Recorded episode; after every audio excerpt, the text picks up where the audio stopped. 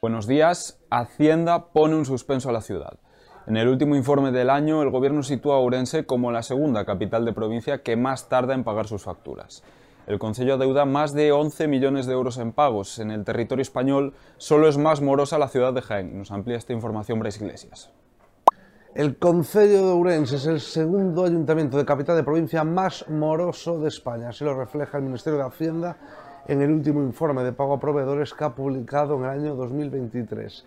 En el Concello hay más de 11 millones de euros pendientes de pago en diversas facturas, a los que habría que sumar todas aquellas facturas en el cajón que el interventor calcula que superan los 25 millones de euros en deudas a concesionarias o atrasos en el pago de horas extra o excesos de jornada. A todo esto se suma que el Concejo Urense, tras el acuerdo alcanzado en las últimas horas en el Concejo de Santiago de Compostela, ya es la única ciudad gallega que no tiene presupuestos para 2024, ni siquiera un borrador de los mismos. Cambiamos de tema, hablamos de empleo 2023 se cerró con unas cifras de paro notablemente positivas. En comparación con el año anterior, el número de desocupados en la provincia cayó un 7,8% y se sitúa en 15.020 personas. Nos lo cuenta Sergio Conde. Las cifras del paro con las que se ha despedido 2023 dejan un panorama muy positivo en materia de empleo para la provincia. En concreto, los desempleados bajaron un 7,8% en el último año hasta pasar poco más de 15.000.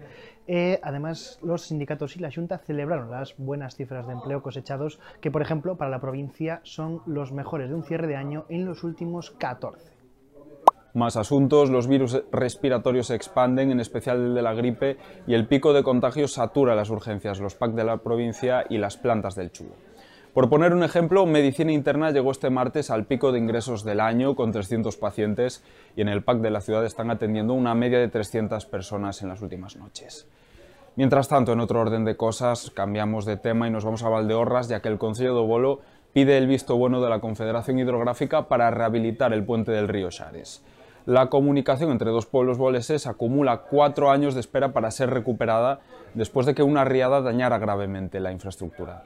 Desde 2019 y todavía ahora los vecinos se ven obligados a dar un rodeo de más de 30 kilómetros. El alcalde de Bolo ya cuenta con el apoyo de la Diputación para abordar el proyecto. Cerramos con la sección de deportes, donde pueden acceder a la crónica del encuentro que disputaron ayer la Sociedad Deportiva Ponferradina y el Club, el Club Deportivo Arenteiro. Toda la información sobre este encuentro y sobre todos estos temas que les acabamos de avanzar la tienen disponible en la edición en papel de la región y en nuestra edición digital, la región.es. Gracias por escucharnos, disfruten del café y tengan un buen jueves.